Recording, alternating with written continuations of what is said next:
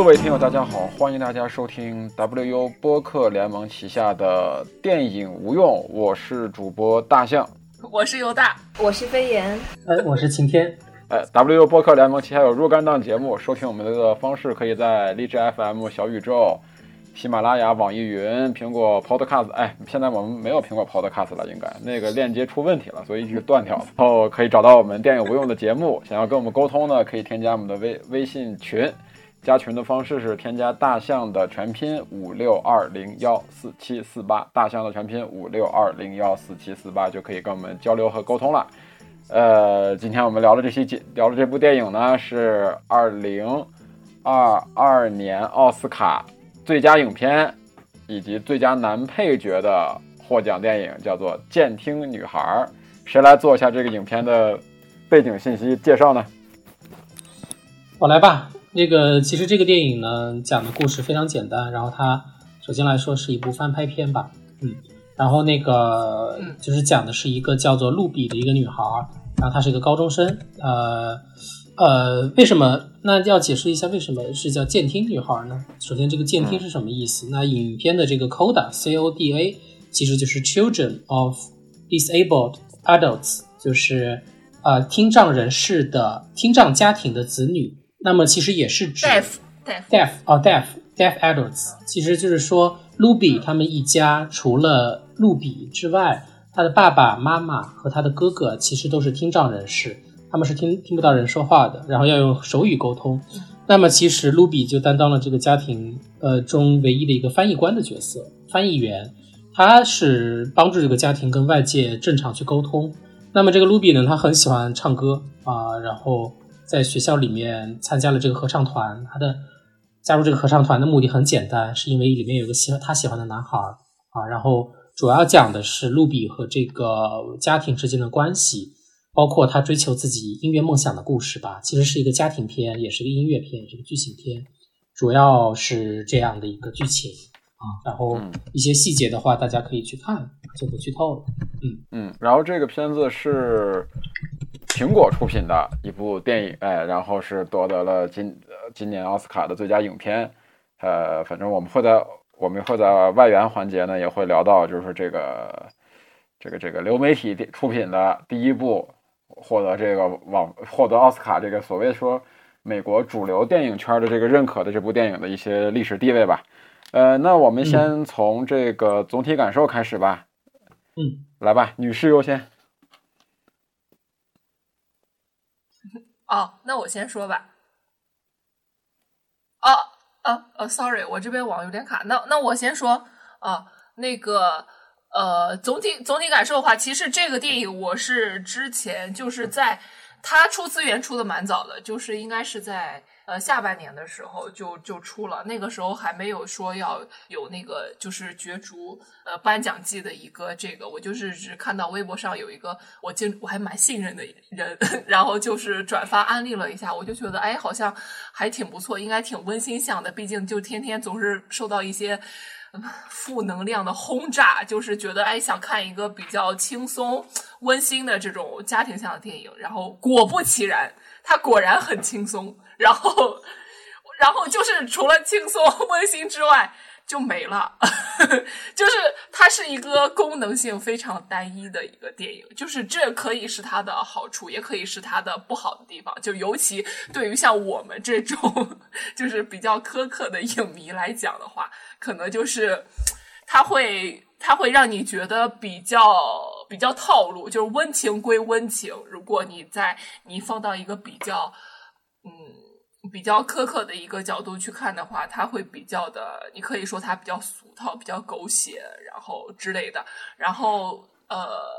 呃，对，就是总体的这个感觉是这样。所以当时我在看完之后，后来就是平时，因为我们平时私下里就也会聊，嗯，最近看了什么电影啊，什么有没有值得录节目的什么的。我就我我我虽然说我说我最近看了这个电影，但是我觉得这个。完全不值得，就是录一期节目，因为在我看来，它就是一个比较普通的一个剧情片而已。呃，它没有没有任何可以拿来值得让我们觉得比较创新，或者是觉得比较罕见，就是在当下的这个呃观影环境来讲的这种点，呃，直到他拿了呃最佳影片之后，我简直就是我不理解四个大字。就是在在我的脑门上，就一直就是啊，就是这，就是这，就就就是我我希望听到其他三位老师对于这个事件的一个看法，毕竟它已经超脱了这个电影本身的一个可以讨论的一个东西了。对，这就是我的一个嗯心路历程，不叫总体感受了。对，是这样。这部电影呢，给人感觉就是表达上是很完整的，然后。看完你可能会觉得哦，故事讲的不错，但是，呃，你想到它是奥斯卡最佳影片，可能心里就会想啊，就这就这就就是这种心情。嗯，其实我觉得这个影片它在讲故事方面，就我个人觉得是无可挑剔的，就是无论是完整度还是成熟度上，肯定是嗯非常非常棒的。但是它的题材就包括这种家庭喜剧，加上对边缘群体的描摹，可能就呃有些老旧了。然后，嗯，这个电影的话，其实在视听语言上可能也是比较普通吧，就没有更多的亮点了。但是也比较意外，就是我一开始可能前半段的时候都没有怎么进入到这个电影中去，但是在结局的时候看哭了，就是也说不出来。就是我认为他如果说在疫情时代能给人一种嗯，能给人一些力量的话，他在治愈人心方面是有一定的作用的。我认为，嗯嗯。所以，但也也也可见这两年其实，嗯，由于这个大环境的影响，好看的电影确实也不是很多，或者说有一些。比较有特色、让人印象很深刻的影片，可能也会相对较少。对，整体上就是这些感受。嗯，晴天主播呢？呃，我整体这个是这样的，就是说，因为之前看了电影，然后当我得知他得了奥斯卡最佳影片的时候，我觉得奥斯卡的第二次乌龙要来了，然后肯定要宣布一个真正的一个 Best Picture，然后 没有等到反转。它其实，它其实就是因为所有人的呼声就是《全智力》，或者是其他影片，没有呃，我不知道各位主播有没有回忆，就是说呃，就是说奥斯卡爆冷，好像这个词很久没有用了。说呃，可能上一次还是在《月光之城》和啊不，《爱乐爱乐之城》和《月光男孩》之间，《爱乐男孩》之间，对，就是。爱乐男孩儿，呃，这一次我觉得可能出乎大家所有人的意料，真的就是，其实真的没有一个人会买拉拉烂的，现在是不能提了，对吧？对吧？啊，对对对，啊，对，不能，对对，偷着乐，对，好，你你继续。嗯嗯，今天然后嗯，然后呃，那其实，在这么多的影片里面，你说西区故事也好，呃，被所有人视为获奖大热门的《犬之力》也好，没有人想到这样的一部嗯，可能看似普通的影片能够多的获得最佳影片。好，那我们奥斯卡的部分稍微说完了，可能说这个影片本身，那其实这个是意料之外的。那么在情理之中是说，大家都懂得奥斯卡其实不是一个非常出格的一个。奖项，它其实还是代表了美国最主流的价值观，不管是《寄生虫》还是这个《水形物语》，呃，《无依之地》、《月光男孩》也好，其实他们都是代表了某种评审团的选择吧，或者这一年他对过去这一年影片的一个评审。所以我认为，呃，而且有一个补充的知识啊，就是从二二年开始，还是二三年开始，这个其实是奥斯卡他宣布自己多元化评审的第一年。那多元化评审的意思就是奥斯卡宣布了一个准则，就是他决。定让更多的女性、更多的残障人士、更多的 LGBT 群体加入到影片的制作中来。那当当然也包括这个残障人士，以体现对于这些社会群体的平等对待和关心。所以我觉得，残这个健听女孩其实也是一个呃模范，就是她宣布了奥斯卡学院第一年，我对这一部分群体开始开端的第一年。嗯，就是总体看下来，我觉得就是一个很普通的一个影片。当然后面我会在优点部分。去说，呃，我们不说它跟奥斯卡的关系，我觉得这部影片就是一个四平八稳，但是有亮点，但是做不到让人非常惊喜的一部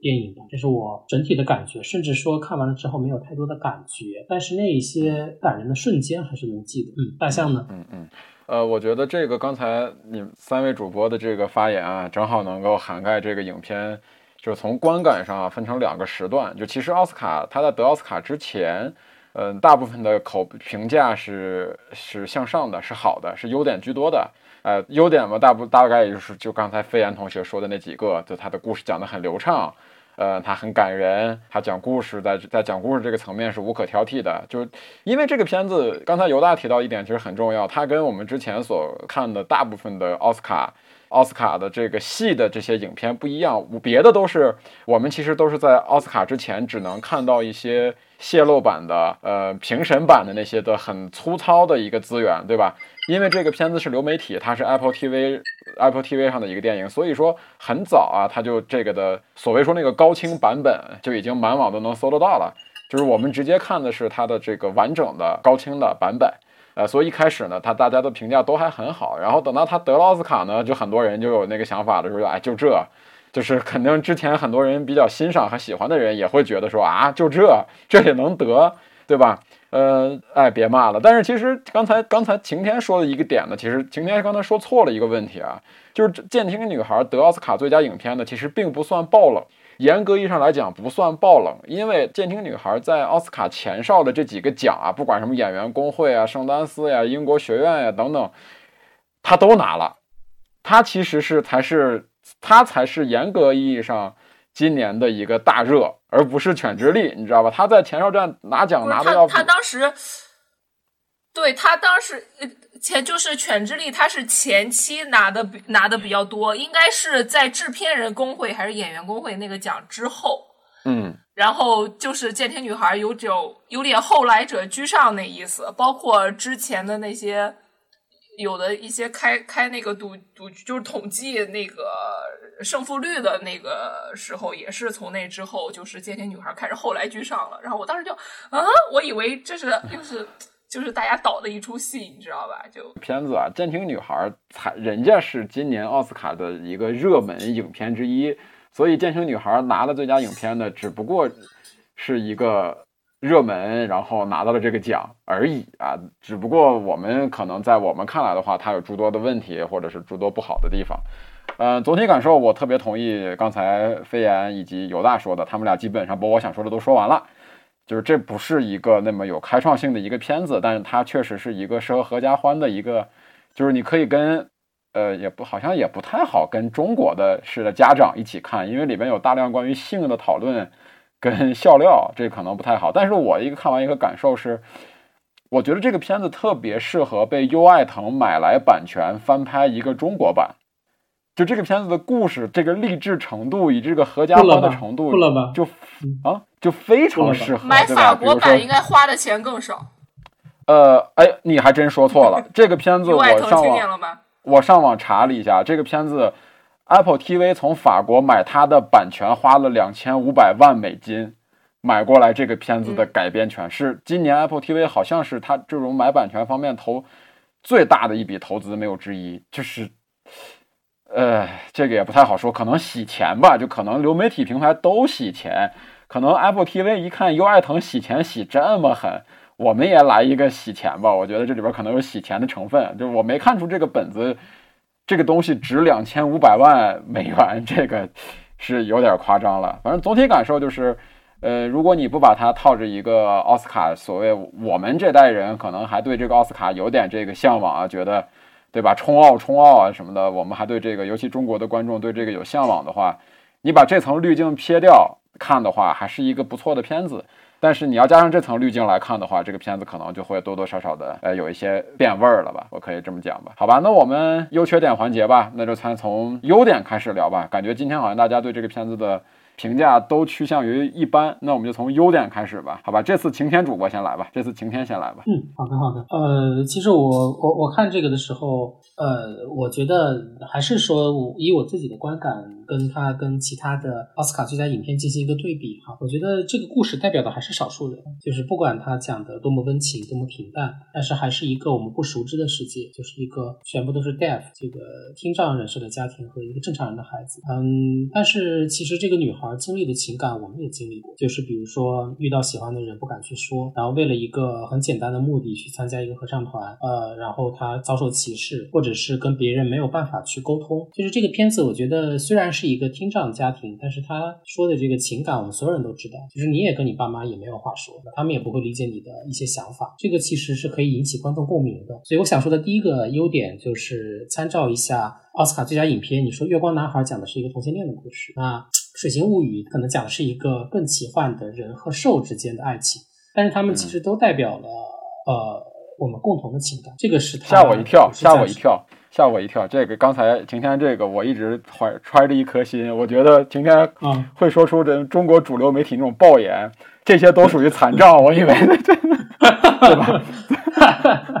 没有没有，我觉得就是说。他们用一个少数人的故事说出了普世价值，说出了所有人共同的情感。因为当你看那个，其实我觉得这个电影中的那个哥哥是很淳朴的一个男孩。他说他唯一能够跟人获得价值的时刻是什么呢？是在社交软件上诱滑别人的时候啊。我觉得这个是一个笑料，但是也是很不能说可悲吧，就是一个很悲悯的。你想想这样的一个人，他得有什么办法去认识女孩呢？他只有说在这个时刻会获得自己的开心。然后当露比在餐桌上表达出不满，说你们吃饭。饭都不认真吃，划软件的时候，他的妈妈就是做出了一个正常父母不会做出的选择，就是说你不要说话，这个是我们唯一全家人都可以快乐的时刻。所以我觉得说这部电影，而且在我的印象里，好像没有关于听障人士的电影会让我获得这样的感动。这个是我想说的第一点，确实也是没有。就是之前哪有一个听障的电影，就是说让我觉得，呃，看能看下来，或者是这样的，呃，讲好很不容易吧？真的是我观影经历经历里面没有。然后我第二点呢，想说，呃，这个电影虽然给人很平淡，剧情又这么简单，他很躺赢，他就很喜欢音乐，就可以去什么伯克利学院是吧？去参加这个比赛，获得梦想的故事。呃，但是他不拖沓，就是我看的时候，没有人没有给我一种我没有办法忍受的感觉。呃，这个我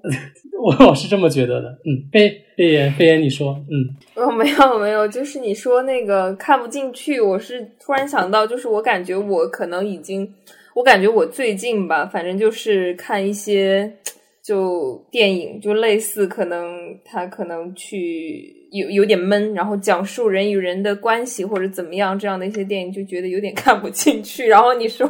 没有让你觉得无法忍受，我就在想，就是最近看电影有一种就是 在炼狱的过程。哦。哦，我觉得至少是，不是，这可能是新冠的一个新冠的一个后遗症，在社会层面上的一个后遗症。对，可以理解这个。对，就可能如果我们再晚两个月录《犬之力》，就是四个人都不喜欢，都在喷这个片子，觉得这片子太烂了。可能对，就可能关在家里，然后人就是有点浮躁，有这种感觉。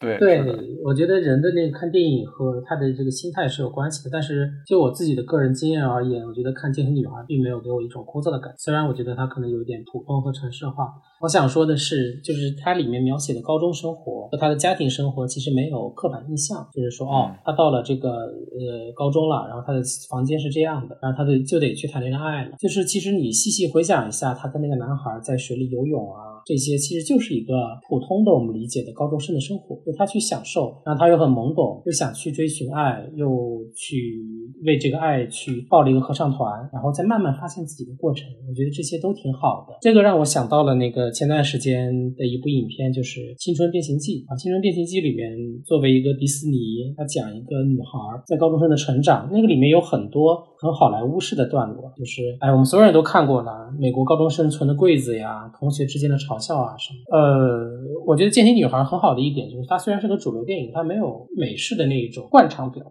就是说，哎呀，女生的群体，然后又有几个很帅的男孩，它其实是完全从这个露比的视角和这个家庭本身出发的。虽然是一部翻拍片啊，我觉得它拍的很生活啊，做到了一个平衡。然后最后一个我想谈的一个优点就是说，呃，我觉得露比她更像是一个爱音乐的。生活的一个正常的人，而不是一个啊生活在这个家庭的一个歌手。就是他其实也在面临着他自己的选择，他想去追求自己的梦想，但是他还有家庭的加引号的拖累。他很爱他的家人，但是他很想离开他们。这个是代表我们所有人共通的一个境遇，就我们每个人都有想说的话，也有想做的事儿，但是其实说实话，我们的家庭在拖累我们，然后我们跟父母也有沟通的隔阂。呃，他很巧妙，通过露比的这个角色吧，就是这个 deaf adults 有听障的父母的话环境表达了出来。其实我们所有人真的都一样的，就是我们有很多矛盾，我们有梦想，但是我们得听听父母的呀，我们得想想他们呀，我们不可能那么自由去做选择。这个影片我觉得很好的代表性就是，可能很很多人没有看过《贝利叶一家》，但是很多人会看《天天女孩》，然后啊，他把这样的生活和我们共通的一个情感都表达了出来。然后我最后在优点里面想夸赞一下他父母的演员以及他哥哥的表演都比较在线，所以我想说，在演技这个层面，这部电影里面没有谁是说很不匹配的，大家都是在一个水准上的。这个是我想说的很多的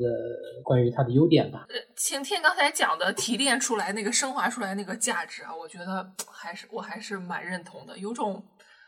呃，他说完之后，我发现我又喜欢了这个电影一点点的这种感觉，就是这么的没有原则。但是我是，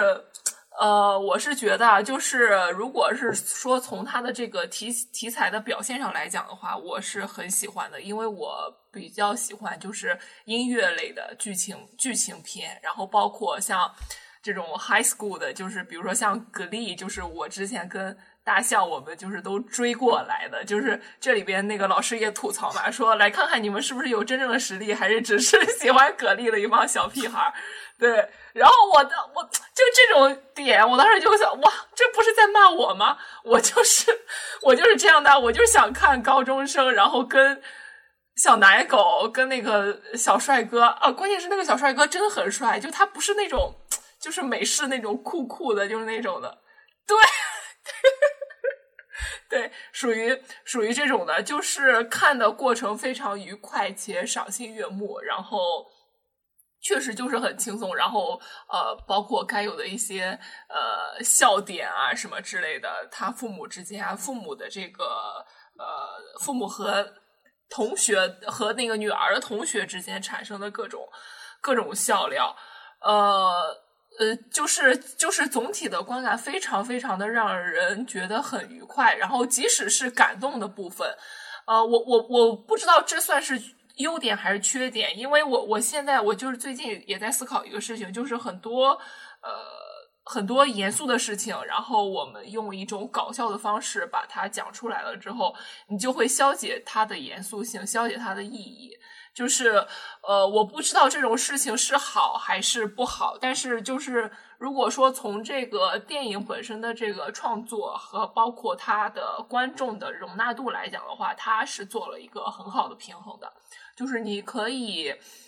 呃，比如说它也有很紧张的段落，让你感到揪心的时刻，就是比如说他们的，呃，他们被那个海上的警卫队给查了，说你们不能怎么样，但是哎，峰回路转，确实转的很。转的很快啊，就是呃，又有了一些好的消息，就是呃，就是这个之间的平衡，呃，就是嗯，怎么说呢？就一定意义上消解了这个残障人士在真正的生活当中他们所遇到的困难，可能是我们就是无法想象的。不是一场音乐会，就是一下子什么都听不见了那种，带给你的那种身临其境的。震撼不是那那种能够消弭的，包括他们和正常人之间的人际关系，呃，其实这方面处处理的也不是说特别的呃严肃，或者说呃更加的深深刻吧。但是这可能是呃作为一个普适性的一个可能大众接受的，尤其又是在流媒体上线的一个电影，他们所需要拿捏的一个度啊，这个是。我我觉得这个问题可以一分为二的看，我就是为什么在这个优点这个地方来讲，就是可能会有有人觉得是一个优点，就是它正好很符合它的这个呃合家欢的这么一个轻松的一个调性，呃，还有就是还有一个我觉得呃比较，我觉得可能在今天在座的可能都都没有我能够 有一些发言权，我稍稍有一点发言权，就是呃，因为呃，我的家庭一个非常非常亲近的一个呃家庭的一帮亲戚，他们就是这样的一个构成，就是他的呃呃呃父母就是完全就是聋哑人、听障人士，但是女儿是一个非正常人。呃，所以我在刚才在看这个电影的时候，我就在回想，就是呃，我这么多年从小啊，我们我们全家人就是跟呃这两个父母在交流的时候，呃，这个女儿就在其中就一直充当的是一个呃呃那个。呃，translator 的这个角色，因为我们我们已经很习惯了，就是就是经常在讲一些我们没法用简单的手语表达的事情的时候，我们就会说，哎，你过来，你跟你爸妈说，呃，我说是什么什么。包括呃，每年我们一起在看在看春晚的时候，就是当年可能一起大家还会在看春晚，觉得春晚搞笑的时候，比如说大家在整等赵赵本山的时候，那个时候就是全家人都在笑，然后。但是他们听不懂的那个时刻，就是现在让我回想起来，就是会，呃，我会我会觉得更加的真实，这这种表达，因为因为确实就是当全家人都在盯着赵本山的时候，都在哈哈大笑的时候，呃，他们的眼神就是可能是迷离的，或者是确实不懂在讲什么的，因为春晚直播的时候它是没有字幕的，所以就是。嗯，会会经常会，我我们也很想分享一些喜悦，比如说，但是有有很多及时的这种呃需要及时反馈的这种欢乐，他女儿也没有办法去给他翻译，就是他女儿可能也会有一些呃青春期的那种，就是像就是像这个电影里边的反应一模一样的，就是我可能我也需要有自己的生活，或或者是我在我我我也不是你们的一个翻译的工具人啊什么的，就是。呃，就是这种的，就是可以。我作为一个比较亲近的旁观者来讲的话，这个表达是是非常非常真实的啊。然后这个是让我觉得非常能够感同身受的一面。但是他是同时，他们多数我观察到的挺多的，就是尤其是听障人士、聋哑人士，他们其实呃也是就是比较乐观的，就是特别像这个影片里的妈妈的这种。就是会经常用一些很多其他的东西，让你意想不到的一些角度，就消解了呃你对于这个话题的讨论啊，呃什么的。对，这个是就是真实性吧，真实性是我觉得非常呃特别身临其境的，就是呃给我个人啊带给我很多呃童年的一些回忆。然后现在再再看的话，就是还挺感动的。嗯，这个是这两个是我觉得比较大的一个优点。我我我觉得这个电影它可能就是对于听障人士的一些更加隐秘的生活这些方面的描摹，可能会就比较的真实且就是有意义吧。就比方说有一个是那个有一个是。就是这个女主她妈妈和她爸爸的性生活的一个部分，就那个桥段。然后这个的话，我觉得它虽然是就是这个情节虽然是辅佐于这个女主她青春期的那种羞耻心，就是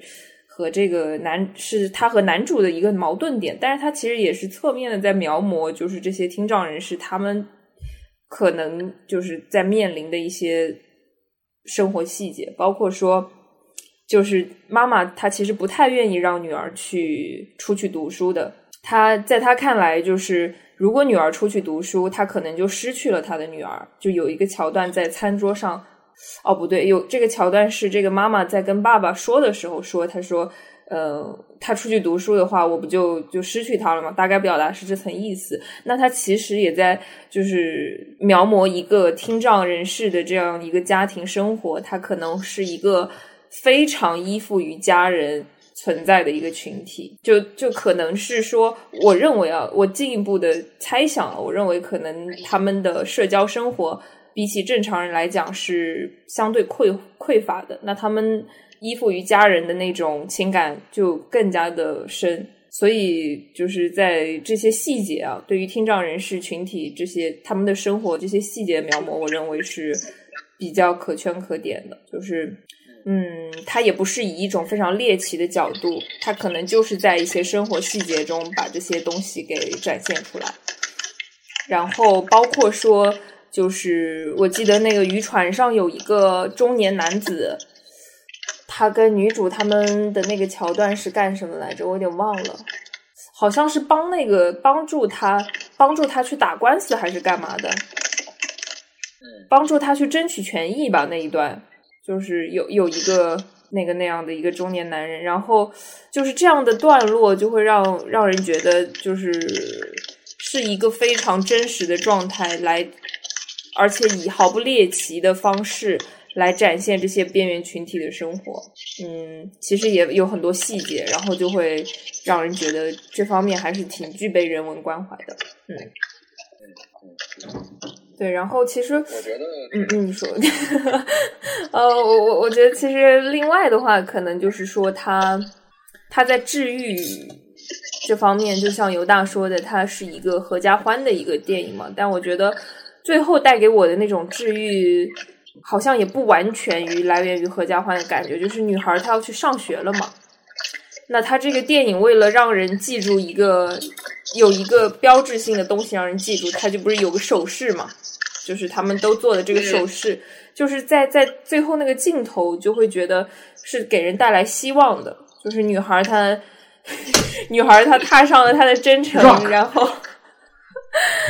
是这样的，好吧？是非常六加一那个，我记得对，有大拇指的那个对。然后女孩踏上了她的征程，然后嗯。是给人带来希望的，我认为，其实，在这样一个大家都不知道明天会怎样的这样的一个世界里，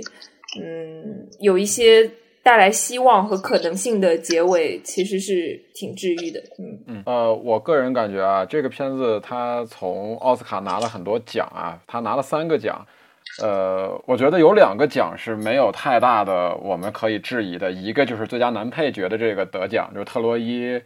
呃，科特苏尔的这个演员的表演，我觉得就是刚才主播也提到了，就是这个片子里边大家的表演都是很在线的，没有说是某个人特别强，或者说特别压着别人，或者说某某个人表演的特别差。呃，但是我觉得这个特洛伊他的表演真的是非常棒。呃，还有一个呢，就是他这个片子荣得到了这个最佳改编剧本奖，我觉得这个奖项也是没什么太大问题的。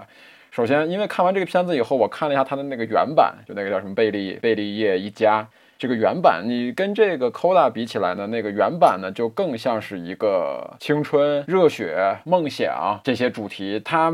少掉了，它又更多的是有那种常规那种的法式幽默电影的那种元素在里边，然后更去热血一点，更主流一点，更爆米花一点。呃，我非常喜欢《家庭女孩》的一点，就刚才其实你们也谈到了，就是它的这个叙事非常的流畅，以及我觉得它的叙事非常的稳。它没有去做出很多的情绪爆点出来，虽然说这个片子里边有无数个机会能去做这样的情绪爆点，但是它做了很好的减法，导致这个情绪一直是维持在一个呃不急不缓的基调上的。整个这个氛围的这个感觉，我是非常欣赏的。呃，还有一个呢，就是它的它里边充满了很多这种细节，就刚才飞言说到的这一点，就是对于我们普通人来说。我们不了解，就真正的听障人士是怎样的生活。这个片子里边，他的这方面细节层面做了很多的功课，呃，也是得益于他这个片子里边的其他三位主角，呃，也就是爸爸妈妈和哥哥的扮演者，都是在现实生活中他们就是听障人士，哎，所以说他们能够更好的去还原出这么他们这个生活。呃，带给我们很多很很，它这个这个这个细节不单单是有很多，它是服务于喜剧桥段的。比如说他那个同学，刚才飞燕提到那场戏，他同学来他家玩儿。他爸爸妈妈在楼上做爱，然后他进去，他听不到，所以他大喊大叫没有办法，他就他他的一个习惯，他的动作是不停的去开关那个灯，引起他爸爸妈妈的注意，对吧？以及他爸爸会很大声的放 hip hop 音乐，是因为那个坐在车里边那个喇叭会带着椅子震，他会他他能感受到，就这种细节，我觉得。呃，它是跟喜剧相关，跟里边的一些青春期的矛盾冲突相关，最后直接跟他的这个他的情感输出是相关的。就他最重要的那那几场戏，他在音效上，一个是做了一个消声，对吧？那场消声那场戏就很棒。刚才犹大提到那一点，我觉得特别触动，就是他生活生活中确实那样，他消声了以后，你会发现他们不是说是那种不安或者怎样那种自卑那种感觉，他们是完全就是很正常，我就是这样生活的。我听不到，然后我会看你们的表情，看别人的反应，同时我们会聊我们的事情，就聊今天晚上我们吃什么呀这种东西，对吧？他们在努力的去聊这种东西，努力的再去看他们所谓这个女儿的表演，就这一点我觉得特别好。以及说还有一场戏，就是他们后来情感再往下推，他女儿知道他们他们听不到他的声音，于是在院子里边，在那个星空下。给他爸爸再重新唱那首歌的时候，他爸爸选择把他的手放在他的那个脖子上，去感受那个震动。就他又回回到了他第一场戏，他爸爸登场时候那个 hip hop 音乐的那个震动的这个母题上。然后最后的那个情感的高潮呢，当然是他那场就是在考试的时候打着手语给他的父母、他的哥哥表演。就整整个这些细节串联起来的话。是把他这个整个的这个电影的一个情感推向了这个高潮，所以这一点是觉得做的非常棒。呃，还有一点，我就是从故事上来说，改编剧本，呃，贝利叶一家可能是更热血、更普通、更主旋律那样一点的一个片子，但这个片子里边展现了很多细节跟嗯，或者让我们可能在普通人看来有点不堪的东西，比如说，呃，他展示了很多这种家庭里边人与人之间这种自私。就是可能这种电影里边，我们一般看这种主流这种的热血的感人的这种像的电影，都是彼此为你们付出。哎呦，我为你付出，你别为我付出，我们要给你付出，对吧？我们互相，我我们来帮你如何如何的。但这个片子里边，你会发现，他很多的时候，他们每个人。他的出发点就是说，站在我自己的这个角度出发，没问题，这个是不丢人的，就是正常人类也会这样想，对吧？比如说他哥哥就觉得，就就就是那种他哥哥的嫉妒，想要融入普通人的生活又融入不了，以及最高潮这个地方的最高潮一场戏，我觉得是在于他跟他妈妈在他房间里面那场对谈。他妈妈有一句台词是：“我宁愿你，我当时非常希望你也是一个聋子，我非常希望你也听不到。”就这种东西，可能这种台词在我们普通人看来的话，这简直，这这这怎么这不是？这没有任何一个妈妈会希望自己家的自己的孩子是是不健康的，对吧？但是你在看到那场戏的时候，他们两个人的母女那种状态。你是能够完全的理解他妈妈为什么这么说，就这个情感是到了，就他用一种反常的一种人情的逻辑给你叙述输出，但这个逻辑在他们那个环境里边是正常的，就这一点我觉得是他这个剧本改编的非常棒的地方，因为原版的那个剧本里边并没有这么多的这方面的描写，呃，那个里边更注重的是温情，而这个片子里边的温情是跟这种家庭。之间这种真实的自私是分不开的，就这一点，我觉得是他改编的非常大胆而且非常棒的一个，呃，是他区别于其他那些所谓说展示残疾人呀、展示家庭温情呀、青少年梦想的一个最大的区别所在，就他在这种对于这种灰色地带的展示。还有一点，我觉得，呃，表达形式、表达形式上，呃，这个可能跟一个我们一会儿要聊到的外延环节的有关，但是我现在在这儿提前说一下我的一个看法，就是为什么。呃，第一部在奥斯卡上得获得这种大奖，或者说或者获得这种重要奖项的电影，是苹果出品的这部《监听女孩》，而不是之前所谓说马丁斯科塞斯的《爱尔兰人》或者是《罗马》这样的，对吧？就更更具备在在我们啊，对，就是在我们这些影迷，在这些在我们这些影迷看来，更像是 cinema 的这些东西，对吧？你这个《监听女孩》从各种层面上来讲，比如从它的画面，从它的打光。调度以及音乐、音效这些层面上来讲，我们看来都太平了。就这个东西太平了，怎么会会是这个东西跟我们所认知的电影，所谓的我们所认知的电影都有很都有不小的差距。就为什么它是最佳影片呢？但是其实我我的个人想法是这样的，我觉得《监听女孩》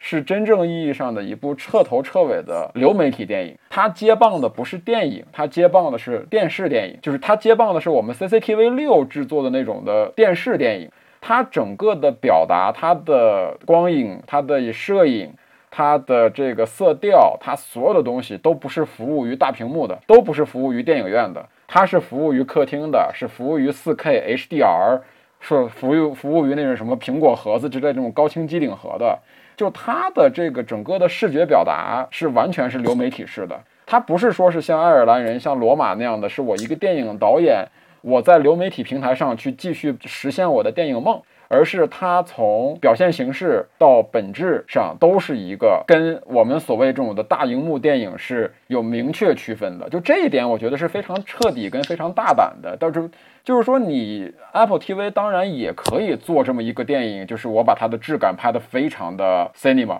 然后我可以就是比如说我的首映放在我的平台。然后我也可以去投放到几个院线去去去去做一些放映什么的。呃，但是 Apple TV 没有，它这次你看它整个的这个东西就跟我们所看的连续剧很像，就它这个东西很像是我们看那种的什么国产的那些连续剧的那种打光，你看它的焦点、它的对焦方式都是都是非常电视电视质感的，所以说它这种统一我觉得是非常大胆的，它就是真的是做了一部。完全跟你们这种所谓说院线电影而区分的，在美学呈现上有区分的这么一部电视电影，就其实这个东西，我们这几年其实美国以前以它它也有电视电影，就我们也有电视电影，但其实这几年我们不再提这个东西了。呃，包括你看这个片子的画幅，其实如果你在电视上看的话，它是正好占满你整个电视的整个，它是完全符合电视那个画幅的，不像你普通看电影的时候，上下会有两个黑边儿，它是没有黑边的，它就完全是跟着你电视的这个主流的这个比例在走的。就这一点，我觉得是是是我我把它算到了这个片子的优点。就是他能做到非常彻底、非常大胆，我觉得这当然是他的一个优点。他就是一个标标准准的呃流媒体电影，或者说是电视电影的一个在新时代的一个一个接班人。他不是说是我们所熟悉的这种大荧幕电影的一个，所以我觉得可能这是它。当然了，你也跟这个 Apple TV 的这个这个这个这个运作。呃，离不开吧，所以我觉得这个是可能，这是奥斯卡会认可他的一个原因，就是他他的这一点做得更彻底，他做得更绝对，哎，他更他做的更像是一个新时代的产物，而不是说是，呃，主流电影人，呃，委曲求全，我到你这个流媒体平台，为了是拿你更不设上限的这个预算去实现我的。大荧幕的电影梦，它是跟这个是是是是有区别的，哎，这是我觉得这个片子的一些优点吧。然后看你们有什么要补充的？嗯，当然不是倒退，因为其实呃，如果就是呃，电影史上其实电视电影也是美国电影一个非常重要的一个组成部分。呃，它不是说是，哎，对对对对对，就其实我们你如果去听那个反派影评的那个。反叛影评他之前录过一个特别好的一个专题，就是国产电影，呃，十年的那个国产片回顾。其实它里边提到了很多，它它里边提到了几部很重要的一个作品。它其实的制作的出发点其实就是电视电影，呃，就是给电视台去制作的这种的时长两个小时左右的故事片这样的东西。所以说，这个电视电影跟本质上跟那个电影院电影，其实它就是在美学呈现上就是有明确的明确的区分的。所以我没有把这个东西看作是一个退步。就可能第一次看的时候，我就觉得怎么这么平呀？这个片子怎么这么亮呀？对吧？怎么这个这个这个片子远中近三个景都是这个这个这个这个对焦对的都这么平均呢？就没有说是哎，怎么这么正怎么怎么这么《甄嬛传》呀？感觉的，对对。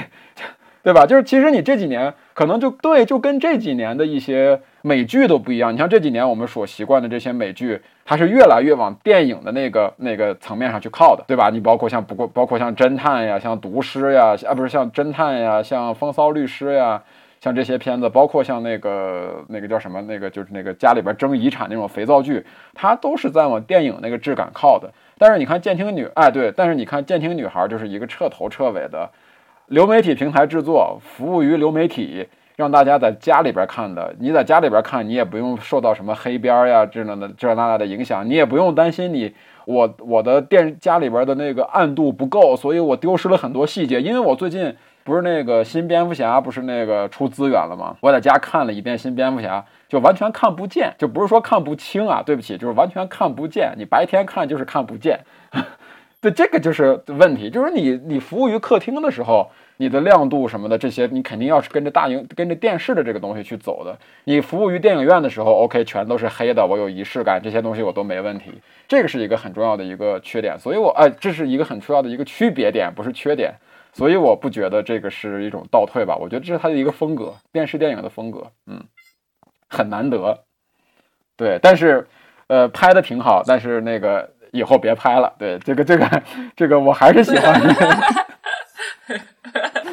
对，我行，重点哎，下次您说这么多，咱先把最后一句放前面说。呃，对对，就是看完了以后说拍挺好，但是我我喜欢什么？喜欢爱尔兰人和罗马。对不起，对。呃，优点优点还有什么要补充的吗？或者说还有什么别的想法？卡了。那我们聊聊缺点吧。迫不及待了，好，开始。青年主播开始吧。啊，我就是说第一个缺缺点吧，就是今年奥斯卡的闪光点，就是我不知道大家知不知道。呃，《剑天女孩》其实是奥斯卡第三次翻拍片获得最佳影片的一部电影。然后它第一第一部其实是一九五九年的《冰须》，它翻拍了一九二五年的一个史诗片《冰须》。当然，那个翻拍片更好看了。然后第二次非常著名，第一次和第二次隔了很长时间。第二次就是二零零五年那个马丁斯克塞斯翻拍自刘伟强的那个《无间道》的《无间行者》啊啊，这个是第二次。对，然后第三次才是今年，说从零五年到二二年。呃，其实。呃，我觉得这不是一个例子吧？就是其实没有一个奖项会给一个翻拍片，我感觉，除非它足够优秀。所以你比一比《无间行者》和《冰须》，你会发现《今天女孩》它的意义在哪儿呢？这个是我想说的最大的一个缺点，就是呃，其实你我们说了半天它的优点、整体感受，你会发现这部电影在翻拍片的意义上，它没有做出非常大的创新。就像刚刚这个大象不是说了吗？最最多去做出的一个改变就是。现在的这个卢比去上了音乐学院了啊，就仅此而已。而且我自己翻译文章的时候翻了一篇，说真正的残障人士对于这部电影的感受是什么样的。很多人其实，我通过翻那个文章才发现啊，就是很多残障人士，他们其实是愤怒的，当然是部分啊。他们会觉得说，因为你的电影中的生活没有办法代表我们所有。你仔细观察，你会发现《健听女孩》中所有这个她的爸妈和残障人士去跟外界沟通，就是写字儿，就是在这个笔记本上写东西，说你来看。但是其实现在的社会日新月异，有这么多的，比如说 Apple Watch，比如说你有各种的 手机 App 等等，你都可以帮。你为什么还用这么传统的方法去呈现我们的生活呢？呃，然后其实经常被观众称赞为一个笑点，就是他们在去看医生的那场戏嘛。然后因为那个他的爸爸长了骨癣，就是在屁股上长了一些东西，要去看很难受。然后当时开了一个笑话，就是说医生说这个其实两周就好了。然后那个说两周时间你们不能够进行性行为。然后那个卢比就说了一句说你们可能永远也没有办法这样了啊。然后他的父母就。很震惊，就是其实，在残障人士看来，会觉得比较的呃刺痛，狗血，对对，狗血和刺痛，呃，所以我想说的重点是，其实这个导演呃和编导其实没有真正的深入生活，他可能是按照一个奥斯卡或者说好莱坞主流电影的方式去博得观众的笑料，但是没有真正的去当做一个艺术片去处理这个改编，这个我想说的第一个，嗯。问题吧，嗯，就像我经常说的一部电影，就是我不是药神嘛，大家都说非常非常好，但是你会发现那个电影里面它很很多所设想的生活，其实都是城市化的和好莱坞化的。比如说谭卓饰演的那个舞女，她的生活就是那样，然后她还恰好有一个得了癌症的，得了一个要吃这个药的女儿，这个是太巧合的事儿了。包括那个神父，就是说他要代表信基督教的人，然后还有就是说是那个那个男演员嘛，去饰演的那个家庭就是那么惨，就是其实现实生活中不会这样。不会都在一个故事当中，所以很多这个影片中它的设想都是很城市化的，很好莱坞式的。最后一个缺点就是还是老生常谈了，就是觉得它太平淡了，最后看完了也记不住什么东西，就觉得是这样的一个故事而已。嗯，这个是我总结的三个缺点。嗯嗯，飞言呢？就是刚那个大象所说的，它代表着流媒体电影啊，就是所谓的这种可能电视电影啊。我我其实在想，就是。嗯，可能这个这个想法跟电影本身没有什么太大关系。我就在想，就是像奥斯卡这样的奖项颁给一个并不是那么具有作者性的电影，就对此我会觉得就是挺怎么说呢？挺遗憾，挺遗憾。嗯，是这种感觉。对我其实觉得挺挺挺遗憾的，因为呃，当然我我是我是就在前面节目讲过，我特别喜欢《全智力》嘛，但我会觉得嗯。就是他可能会给人一种感受，就是《监听女孩》可能会给人一种感受，就是有一种就是我好像没有怎么努力，然后这个电影就就就就拿了这个奖，就就可能会让人对这个奖项的这个体系产生一点产生一点这种怎么说呢不满吧，就这种感觉，对。已经产生了，对，所以我我其实，在想，因为我我个人的一个展望，我我还是会希望能看到更多，就是更多元或者更具有特点的，嗯，更具有作者性表达的东西出来。那像《监听女孩》的话，就是它的缺点可以说是没有什么太大的缺点，但也没有什么特别的优点，就那种感觉。对，所以我觉得，我觉得就补充一下，确实是这样的，就是说。奥斯卡在做一个比较中庸的选择的时候，其实是挤占掉掉了很多其他电影的表表现机会的。比如说，当时那个小丑获得威尼斯电影节的时候，其实引起了非常大的争议，就是嗯，一个 DC 漫改的影片，虽然它是一个很优秀的一个讲了一个艺术性的一个电影，但是很多人就会说说，哎，那以后这个金狮都可以给这样的电影，那还会给这个艺术电影什么机会吗？其实确实是这样，就是对于《剑庭女孩》严格来说，它是做了一个价值观上的选择，并不是因为这个影片本身有多优秀，所以你看简卡平恩积攒了那么多年的努力，还有说像这个斯皮尔伯格自己哪怕翻拍也好，拍戏剧故事，还有那么多优秀的影片，他其实是永远的丧失了一次机会。这个是我觉得可能就是一个评审团一次选择而已，一个投票而已。但是其实观众看的就是一个结果，说哦，这个最佳影片是这个啊，是这样的。嗯，所以就是这一点会让人感觉，因为他他虽然这些年可能奥斯卡在。嗯，它整个影响力可能并不像早些年，就是可能千禧年那段时间吧，就是咱们这个李安导演拿奖的那几年风头那么的盛。可能这些年因为其他大大小小电影节也在就是逐步的，就是怎么说影响力在扩大，或者他们几个电影节都有一点就是说呃齐头并进那种感觉。那他可能没有前些年风头这么盛，但是在于对于那些。本身可能并不是特别影迷，就是嗯，可能他只是说想要看一些好电影来放松一下自己的生活的这样的一些群体来讲，那你奥斯卡的这样的一个评奖是非常的具有参考意义和呃影响力的。所以就诚如晴天所说，就这样的话，它一定程度上是在改变一个风向，或者说，嗯，它可能会让那些就是在竭力的。去做出新东西的人感到一丝沮丧，就这种感觉吧。嗯嗯，就其实今年这个奥斯卡，我觉得正好说到这个话题了，我们就把这个话题聊完。就我感觉他今年这个分票还分的，就是他还分的挺平均的。咱们按按实话来讲，他还分的挺平均的。就是你看他剪砍片给了最佳导演，对吧？然后那个监听女孩给了最佳影片，然后驾驶我的车给的最佳外语片，呃，最佳原创剧本给了那个肯尼斯布拉纳。呃，最佳男主角给最佳男主角给了威尔史密斯，最佳女主角给了杰西卡查斯坦。就是他整个今天这个片子，就他特别平均，就是你你感觉每个奖项啊都能都能让你能看得出来非常明显的一个缘由。就是最佳影片给到你，就是刚才晴天说的，他最近这两年奥斯卡他们学会现在开始说，我要让更多的残障人士、更多的 L L LGBT 群体加入到我们的这个制作片子里里边来，对吧？所以说，我要用一个片子来给我现在的这个这一项改革措施定下一个基调，那怎么弄呢？那就我就当然要给你一个奖，给你一个奖呢，就得给你怎么给这个奖呢？你最佳导演奖肯定给不了，对吧？最佳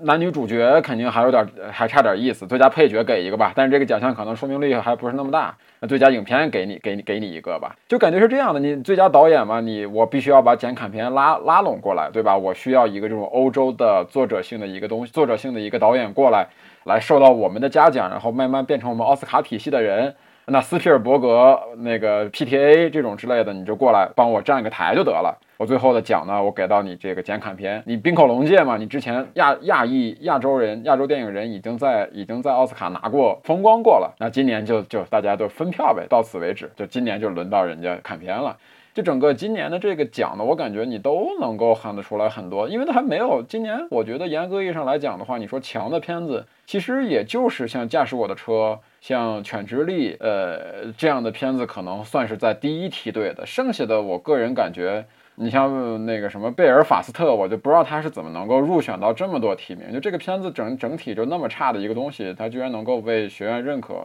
这个我感觉他就是过来一个凑数的，像你像国王理查德，甚至还有像是那个，呃，塔米菲的眼睛，这就是标准那种奥奥斯卡审美下的那种的流水线作品，就奥斯卡流水线作品。而你西区西区故事跟玉面情魔又都是翻拍片，对吧？你沙丘这个东西一看就是来陪跑的，就是为了给你给你一点科幻影迷一点小小甜头，觉得你科幻影迷觉得自己又行了，对吧？商业片观众觉得自己被尊重了。你就这个东西，它的这个指向性太强了。嗯，这也就是这几年，我觉得为什么就是奥斯卡这个片，奥斯卡的这个获奖名单，可能在很多人看来越来越失去，越来越失去影响力的一个点就在于这儿，就是你只能依靠你，你，你，你，你的这个公信力跟你的审美品味已经在被大家质疑了，你被大家关注的点呢，只能是靠这些。嗯，呃，噱头，比如说，哎呦，第一部什么亚洲电影获得最佳影片，比如说什么第一部流媒体电影获得最佳影片，啊，比如说我任务给了谁谁谁一个，对吧？其实这个东西本质上跟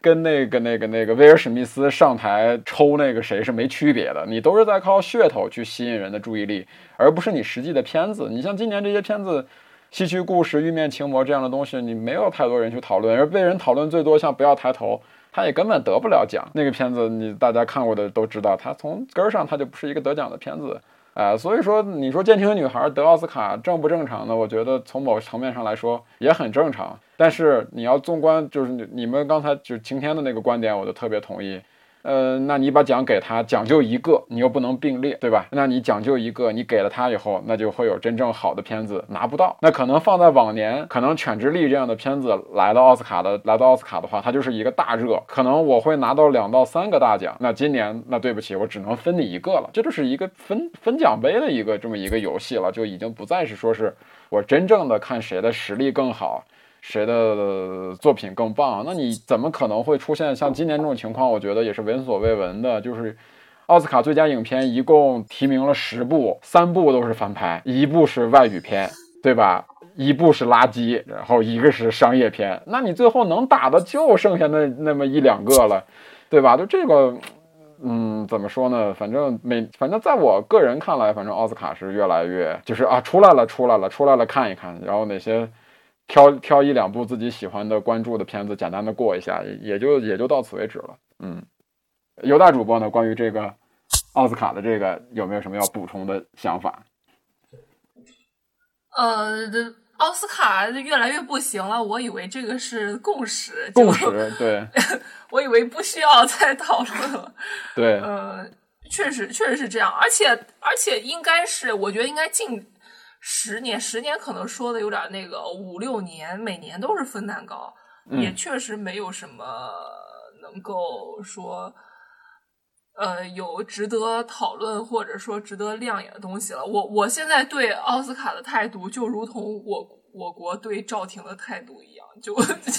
就慢慢的就把它忘记了，就有点这种感觉。因为确实，因为但首先奥斯卡它不是一个电影节，它。跟欧洲三大每个电影展呃电影节上所承担的政治任务和代表的风向也不同，嗯，所以呃，所以你不是说就是你你拿到那一套，你再放到呃那个美国学院这边来，它肯定也是也是不通用的。嗯，但是，但是我觉得可能是因为，我觉得就像大象说的，我们中国人，呃，我哦，我我我，呃，先说一点，就是说这个电影，就是我们从那十个提提名来看，我觉得还有一一点比较重要的一点，就是呃，奥斯卡现在每年的他的那个投票的人员基数在扩大。嗯，每年都都在比往年要多很多，然后各个层面的呃人都会有这个机会去投票，所以我觉得这就可能代表了它的一个属性，就是说可能最后成为一个 BP 的这个电影，它一定是最符合大众口味的，它不以它可它可能绝对不是一个独立导演或者是呃作者性的那个东西在了。因为它的基数在扩在扩大，什么样的阶层的呃，就是在这个电影圈子里的什么样的阶层的人，你都从发行从幕后到呃到电影到演员，就是不不同国籍，呃，就是什么样的人都有。所以我觉得，我觉得这可能是比较重要的一点，就是它每年的变化。所以它选出来的每年的片子，每年的呃，就是就拿最佳影片来讲的话，就是可能在我们看来。呃，就是可能像晴天说的，他不会这么鼓励呃其他的作者导演啊，或者是嗯代表一个风向，因为一他不是一个他他可能就觉得他没有这个功能。但是呢，我们我觉得我们中国人可能从从小可能尤其我们这一代影迷，呃，在那个六公主的这个呃这个旗帜下长大的人，家有约，对于这个。对，对于每年的冲奥，可能以前前两这个“冲奥”这个词儿，可能真的是估计得有个好多年了。知道这个词儿的人，估计都棺材板都快盖不住了。就是，呃，确实是，我觉得是有一点，对对对，就是可能有一点这种情情节在，包括我们也有华华语片在。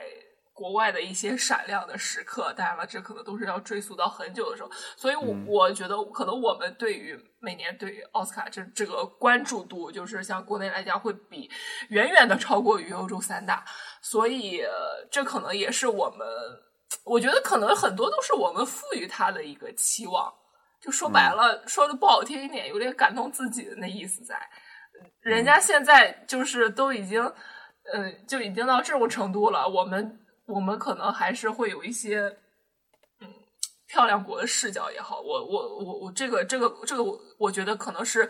呃，这个讨论会呃有点这个感觉在，所以我现在尤其是对于呃奥斯卡或者是嗯很多有时候下半年的时候就会说，哎呀，有一些可能颁奖季的这个电影什么的，我我现在看看看东西就完全不看这种东西，我觉得我觉得这种东西没意思，而且也。并不符合当，就是它可能也并不符合你的观影品味，或者是你的一个对于电影的态度，尤其是奥斯卡来讲。然后再加上，嗯，再加上今年的这个爆炸性的娱乐性的事件一出，呃，我真觉得它离金鸡百花就也不远了。就是，其实人家 就是就给我就有点这种感觉。本来就是美国的金鸡百花，对吧？只不过我们是对它执念太深了。我觉得就是可以，对，确实确实不太不，嗯，这种滤镜吧可能会比较重啊，就可能其实像我们这一代成长出来的，哎，可能零零后的影迷他们就已经不再拥有这个滤镜了，因为每年对对对，他可能可能他们在在他们看来，这可能就是一个金鸡百花，就每年也。国内我们国内也并不会有太多人讨论金鸡百花，可能慢慢的就会变成一个这样的一个。对，就只有我们当年还会在讨论说，哎呦，今年今年咱们选送冯小刚，还是选送张艺谋，还是选送陈凯歌去冲奥？对对对对吧？就是把奥斯卡搞得跟奥运会是一样的，就只有我们是这一代人，是这一代影迷或者这一代导演会才才会把这个事儿看得那么重。其实。嗯，这几年我们看到它就是一个美国的金鸡百花，人家其实就是在画了自己的一个游戏规则，在这个里边玩儿，对吧？你就是要遵守我的游戏规则，那我就把奖给你。它并没有什么公信力所所言，而且就是犹大刚才说的最好最重要的一点，就是说投票人数增多了以后，什么样的片子容易获得最佳最佳影片？我觉得就是不冒犯大多数人的片子就会获得最佳影片。说回到刚才晴天提到的这个片子的缺点，那这个片子就是《监听女孩》，在我们普通观众看来，她没有冒犯任何人，她只冒犯了这个影片中所产所展现的这些听障人士。那所以这一部分人不是主流，所以他们的意见并不那么重要，所以这个片子获得了 BP。但是反过来又说呢，这个片子获得 BP 呢，就是为了说是要支持这个听障人士的这个。意见跟观念，所以这个这这么来看的话，还挺反讽的。就是说，他就是一个讨好普通人的一个，就这个非常很白人，对，很对，很很很很美，对，对对对。呃，飞檐那边还，但是我 对，呃，还有什么缺点补充？飞檐你那儿，我刚刚那个三个缺点都说完了，就是啊，还以为你在举手。对，尤大尤大，你说缺点。啊，我我还有我我我还有很多缺点，不呃也没有很多，就是不是你没有很多缺点，监听女孩有很多缺点，就是呃咱不聊那些深层次的啊，就是说它作为一个，我可以把它理解为是一个音乐剧情片，对不对？它作为一个音乐剧情片来讲，它竟然歌并不是那么的好听，这简直就是就好像是就是。就尤其是不多，你比如说，你看，你看，像之前那个，就很多有有他他一个电影，他只有那一首歌，他只要那一首歌能传唱下去，能好听就行了。啊，他连这个都做不到，就他的选曲就好像就是体育竞技才是原罪一样，你知道吧？就是你是这个东西，你竟然没有一个能让我非常，咱不是说好听吧，你至少你抓耳也行，对不对？嗯嗯，你你还不如那个什么《青春环游记》啊，不什么那个像什么《青春变形记》里边儿似的，那小小男团一出来，那多多洗脑的那歌，Billie Eilish 在那里写的那歌，那多棒呀，多 catchy 啊！就是就是你作为一个很像格力的一个电影，但是你竟然没有一个好听的歌，有这么多这么多优秀的那种。很好莱坞式的那种音乐音乐剧情片，给你做铺垫，就是你竟然都都学不来一首好听的歌，我觉得这个是 就比较让我让我有点愤怒的最大一个缺点，有点原罪的感觉了。但是这是我的一个那个那个要求要求。哎，那那你觉得那个好听吗？就是那个那个司机和那个谁演的那个叫什么？那个片子叫什么来着？哦，安妮特。对对对，你觉得那个歌好听吗？哦，我觉得那个有点神经病，就是那个片子。呃呃，你要是把它放在一个就是那种音乐剧的那种状态的话，我觉得我听不懂，那我正常，那是我菜。但是你把它拍成了一个电影，我听不懂，那是谁的原因？就是就有点那种，我我觉得那个已经不是算好听不好听的那种。对，就是安妮特，安妮特那个，安妮特那个歌啊，你觉得里边那个音乐啊，你听了以后你觉得不好啊？你觉得是自己的问题？就是《监听女孩》里边的歌，你听了觉得不好，你觉得全是他妈他的问题？就是你就是这个，还不如就是，哎，对，是的，《歌舞青春》还没有《歌舞青春》的歌好听呢。嗯，就是咱的那种青春回忆啊，就是那那那就是比较典型的那种。那种校园电校园校园电影的那种那种感觉，对啊，就没有那个，甚至没有那些就是印度的那些歌舞片让人印象深刻那个。但你只会记得那个女主确实唱的还可以。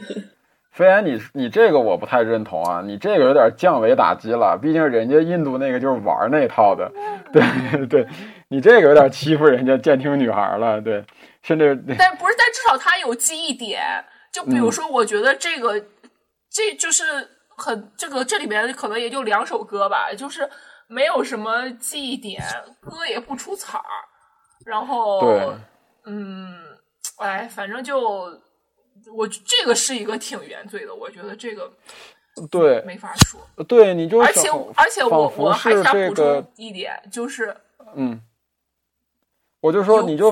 仿佛是这个主创吧，就是说我现在需要一首这个歌，然后。让这个女主角跟家人产生共鸣，然后那个助理说：“您看这词行吗？说这词可以，就它吧。”然后就就就就练吧，对吧？咱就也别选了，好像好像把预算都花在买版权上了，也没有太多钱买歌的版权了，就这么着吧。对对对，有这种感觉。哎，就是你表现这两个，对吧？这个青春期的懵懂的这个少男少女感情的这个情窦初开的这种。对唱啊，你这个，你这个东西原本是可以做出 A、B 两条线的，就是他们在舞台上的那种表现，他们两个的感情，他的家人坐在台下，他们对他的这种，这种听障人士对这个现场的展现，你完全可以做出两条情感线，但这个片子里边，你就这种东西就完全浪费了，包括你最后的那个所谓说高潮戏，它的，那你的高潮戏全在手语上了，对吧？就是你这个手语是给听障这一条线准备的，那对于普通观众来说，你现在要你怎么去拍一首，就是怎么去做一首更好的歌，情感抒发能够更到位的歌，把这个东西能做到一个一加一大于二呢？现在等于是一加一小于二的这么一个东西，我们的我们所有人的这个催泪的点跟音乐没有半毛钱关系，纯粹是因为它最后的这个铺垫的这部分很弱，哎。情绪推到这儿了，那你这个东西当然对催泪。这个其实很简单，就催泪不是一件难事儿。我个人感觉，对吧？你看国产很多片子，最后也很催泪，催泪不是一件很很很难的事儿。但是你这个东西做的有点太，确实是太水了。只能说，我只能说，我就感觉他们的这个他们的精力啊，就没往这个方面放，就没没没准备在这儿选一个多么好的一个东西歌来出现。嗯。所以我所以你犹大今天提到这个片子，你把它当做一个音乐电影来，这种这种的，我我我把它忽略了。我觉得这这里边的歌一点都不重要，就这个这个女的是唱歌还是说 rap，我觉得都不影响这个片子的这个表现。就哪怕她，对，哪怕她她她上台说段单口相声，我觉得都不影响监听女孩的这个这个这个最后的这个主旨的这个传达。就这个歌太不重要了，就这一点处理的确实是有太大的问题了。嗯，好，尤大你继续。但是，呃，作为音乐剧情片啊，就是因为它每个高潮部分的戏、高光时刻，主角的高光时刻就是在唱歌，就是跟唱跟歌唱就是都有绝对不可分的关系，所以你没办法去忽视这个呃这个东西，对以及好坏什么的，所以我就是呃。呃，这点真的非常遗憾，而且我又我又是比较喜欢这类，其实就是无论剧集、电影也好，我是很很喜欢的。就是有时候甚至就是看着电影去听歌儿这种，就是非常遗憾，在我看来啊，嗯，就有点本末倒置了，你知道吧？就就是，嗯，是就有这种感觉。而且我，呃，我想我想补充一个啥来着？就是我看完这个之后，然后看就是评论，大家都说这个是翻拍的，就是我后来才也也是才知道它是翻拍了那个二零一四年的那个法国的那个电影《贝利叶一家》。然后呢，然后我当时就是给我一种，呃，我我觉得这个这个电影啊它现在在美国能够这么的。就是可以拿到 BP，可以这么的受到重视，传播度远比它的原版的要高。我觉得很重要一一个原因，我觉得也是可能就是买版权的，比如说可能制制片方也是比较，我觉得很偷懒、很鸡贼的一个一个行为，就是他们特地选了一个比较不够那么的那么多人看的一个电影，就至少可能在英语世界。没有这么多呃传播度的一个电影，因为让我就是同样的一件事情，让我想起来，就是之前那个呃法国版的《触不可及》，触不可及是也很有名嘛？那是、那个是全世界范围可能都是很认可的一个，算是叫好又叫座。然后哎，美国说哎，那我们也来翻拍一个美国版的话，那个。那个就是跟这个电影的翻拍，这简直就是就是完全是两极分化，两个不同的命运。我觉得这个就是，我觉得他们现在就是学，就是为了不够创作，为了不想去做些新东西，有点太太会偷懒了吧？就是就是说我我们买一个不够那么有名的，哎，这样就可以装作是我们就是还挺厉害的，就是这么一个感觉。这不就开心麻花的创作比如像？触不可及这样的前车，对对对对对，就有那种触不可及那种前车之鉴啊。那个美国国内一片骂，从选角就他妈的开始骂，然后凯文哈特，然后到现在哦也花了挺多钱，版权也花了巨多钱，然后也没有收到好效果。哎，那我们就就是我觉得就挺像国内挺多就是 拍的这种东西，关键是关键是国内挺多就是都买的都是那种还名声大噪的，买什么。对啊，就是嗯我觉得不是挺不好的。这个国内是这样的，这个国内是他买他买的是他买的是他不知道的，他他以为都不知道呢。对，结果一发预告片，发现豆瓣 在骂街，对然后老板发现原来你们都看过呀，我们公司没有人看过这片子，我以为挺冷门呢，这《指环王》对吧？就这，都是这种情况，对。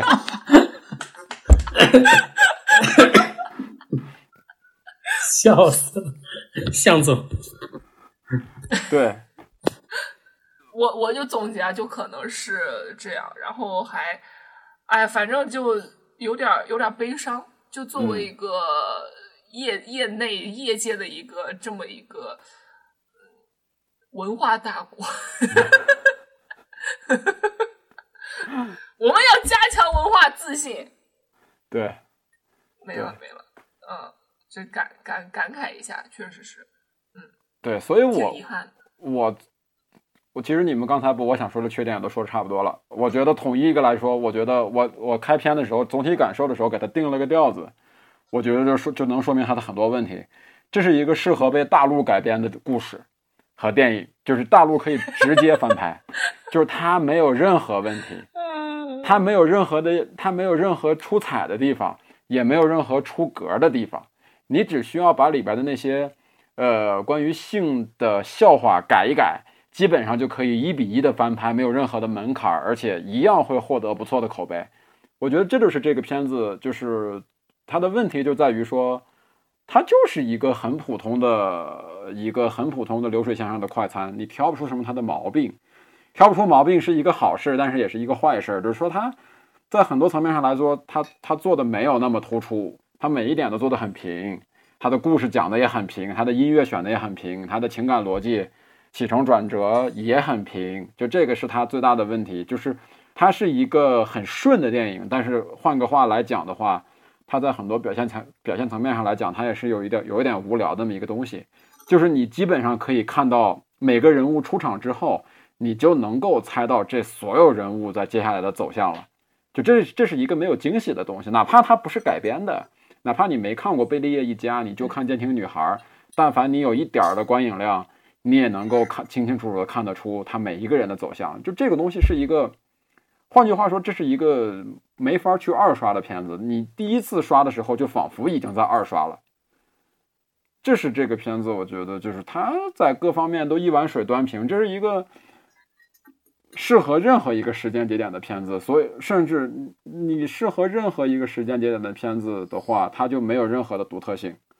就是你任何时间点都可以看，你也可以选择不看它。这是一个我觉得就是它这是一部就是错过了也不觉得可惜的 哇，我们聊了一个半小时，最后说可以不看，不是，这就是结论，这就是我觉得这就是这样电影的一个特质。就是很多有这样的片子，尤其在对于像美国这个电影市场来说，就是这样的片子就是太普通跟太常见了。呃，你能够清清楚楚的看到他想干什么，他的每一步，导演的每一步都落在了那个正确的点子上，这就是一个六十分的东西，对吧？但是作为我们影迷来说，我们肯定是不是想看的是一个六十分的？你虽然说优点，我们可以说出很多，比如他的起承转合，你。这个就是看你怎么讲了，就它就是一个六十分的一个作品，但是对于我们来说，我们是想看的是一些更新的东西、更独特的东西，甚至尤其是它在顶上了一个最佳影片的一个名头的时候，我们对它的期望肯定不是一个六十分的东西，对吧？你不是说是把一个六十分的作文，然后把它作为一个全全国的范文去给大家看的，就是我当然也特别同意刚才尤大说的那一点缺点，就是你在呃。好莱坞啊，我们把它作为一我们的梦里啊，就是我我们的认知里，我的认知里一直把好莱坞作为一个这种电影造梦的工厂，对吧？但他现在已经没有新的梦可以做了，他在翻拍别人的梦，他在翻拍别人平庸的梦，他在翻拍自己之前的那些梦，比如说《玉面情魔》，比如说《戏剧故事》，就整个这一年的奥斯卡的这个是非常让我让我失望的，就是你。这里边你你导演的作用呢？这个片子里边你导演是几乎你可以换任何一个导演，这个东西你没有他的什么导演的一个什么他的导演风格、导演水平，导演你只只需要把贝利叶一家这个东西拍成一个电视电影就可以了。就从这一点上来说，他跟你跟漫威的那些有什么区别啊？就是把漫画书连贯的拍出来，对吧？拍的甚至拍的精致一点，你就已经是扎克施奈德了。对吧？拍的大笑不语，表示误 Q 误 Q。哎，对，误 Q，对，有点辱华，对吧？就这个东西，我觉得怎么讲呢？就是它的缺点就在于说它的无聊。就这个无聊真的是一个就是原罪，就是你只能看一次，就是你在看第一次的时候，但是你说像我有一首好听的歌。省流，省流，无聊，没有好听的歌。我特别同意飞飞飞言说的那一点，就是我看的时候，我哭没哭？我也哭了。就是他那几个点，就我确实很吃他那一套。比如说在那个，呃，我作为一个父亲，对吧？比如说在，所以，哎，我想说，我打断一下，所以我们每个人就是批判这个电影，但是每个人看的时候都哭了。啊，对，这个我觉得双标。双标从没让我们演绎的如此生动过。我觉得不是，我也哭了。我想说，而且还不止一次。我觉得不是一个，就是说，你但凡把那个技巧的东西做到那个地方，就是你这个影片你怎么铺这个情绪，到什么时间点上来一个情绪的爆点，就是让人哭特别容易。我觉得就是拍一部电影，你说让人，我觉得让人哭比让人笑要容易得多。就是所有，所以就是你，比如说，你像给小朋友，给当年上小学的时候看那个什么《妈妈再爱我一次》，就看一次哭一次，不是说因为《妈妈再爱我一次》就是一部影史佳作，没关系，你知道，就那种东西你看了就是，就是你作为一个人类，你就会被触动，就是你看到他们那个在那个夜晚的那个车上。那个后车后后斗上那个爸爸的那个表演者，把手放在他女儿的那个那个脖子上。对大象影响很深。对，现在还记得。对，这个电影是我小学里就是班主任要组织大家去那个，就是谁谁想去看谁就交钱什么的。然后我妈说你不要去看了，她说她说肯定哭的要死，然后就不 不允许我去看。对，真的，那我小学二年级还是三年级的事情。就是你，比如说他最后那场高潮戏，他就是会哭。你这个东西就像我们，从还有一部电影就是《离开雷锋的日子》，我相信你们都看过，对吧？这这肯定会哭嘛。但是你你不能说看哭就是看好了，对不对？对，这是两个层面。就是说，你能让观众哭和能让观众笑，跟你是这个片子是不是一个好片子？我觉得是我们要分开讨论的。他只要做对做到了那几点，他就会让你哭，就会让你笑，哪怕隔着你也会把你隔着笑，哪怕死就打你眼睛也会把你打哭，对吧？就是唐山大地震，它里边很多戏也能让人哭，但是唐山大地震这它不是一部好电影，就这个我觉得是不矛盾的。就是我，如果你是想就最近在家里边疫情的原因，对吧？有很多人两个多月没出过门了，你想有一个。情感的宣泄，哎，我觉得你可以看看《监听女孩》，对吧？还是一个比较正能量的，对吧？还会让你觉得人生生活还有一些希望，对吧？自己虽然说我每天吃方便面，呃，但是我能听得见楼下喊我去做核酸呀，对不对？这这很好呀，我总不会就一个星期以后发现我红了，对吧？然后被拉到方舱了，对吧？重拾了一些生活的勇气。绝了！我操！好了好了，那我。呃，如果你关于监听女孩跟我们有什么不同的想法跟意见，哎，你有两种渠道，一个是在这个各个平台的评论区留言，或者呢，你可以添加我们的这个微信群，加群的方式呢是添加大象的全拼五六二零幺四七四八，大象的全拼五六二零幺四七四八，感谢大家收听，我们下期见，大家拜拜，拜拜，拜拜。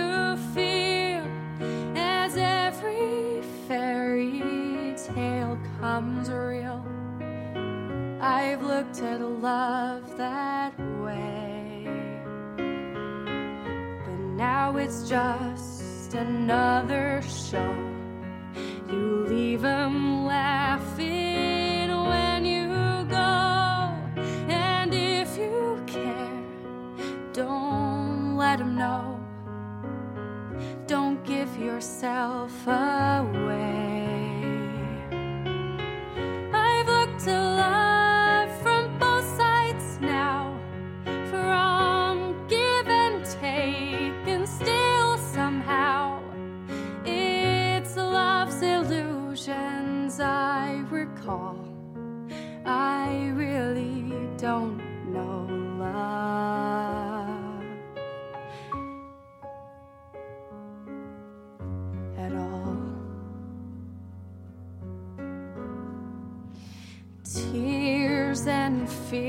and feeling proud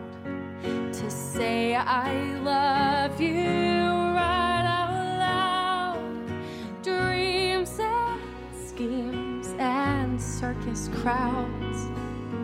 I've looked at a life that way.